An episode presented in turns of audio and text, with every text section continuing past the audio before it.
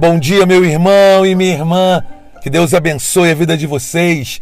Vamos ouvir a palavra de Deus com muita alegria através do Evangelho do Dia.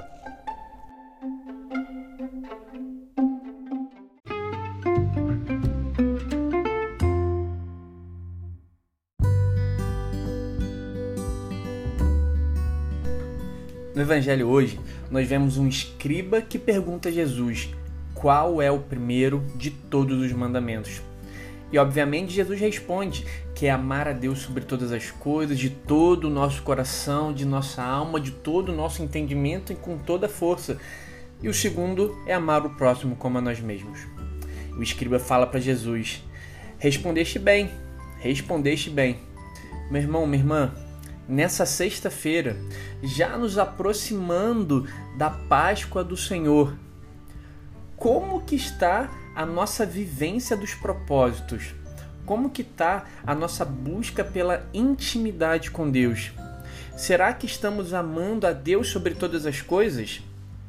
E quando dizemos amar a Deus sobre todas as coisas, não é simplesmente ah Deus, eu te amo, mas quando temos que renunciar a alguma coisa para fazer a vontade de Deus, nós não renunciamos. Quando temos que fazer uma caridade, ser ter compaixão pelo próximo, nós não temos, nós não fazemos. Quando precisamos trabalhar humildade em nós, nós, nós não trabalhamos.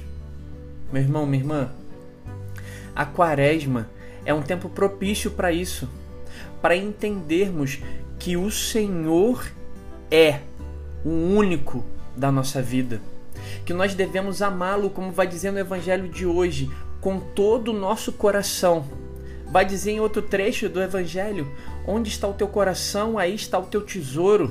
Precisamos amar com toda a nossa alma, com todo o nosso entendimento, com toda a nossa força.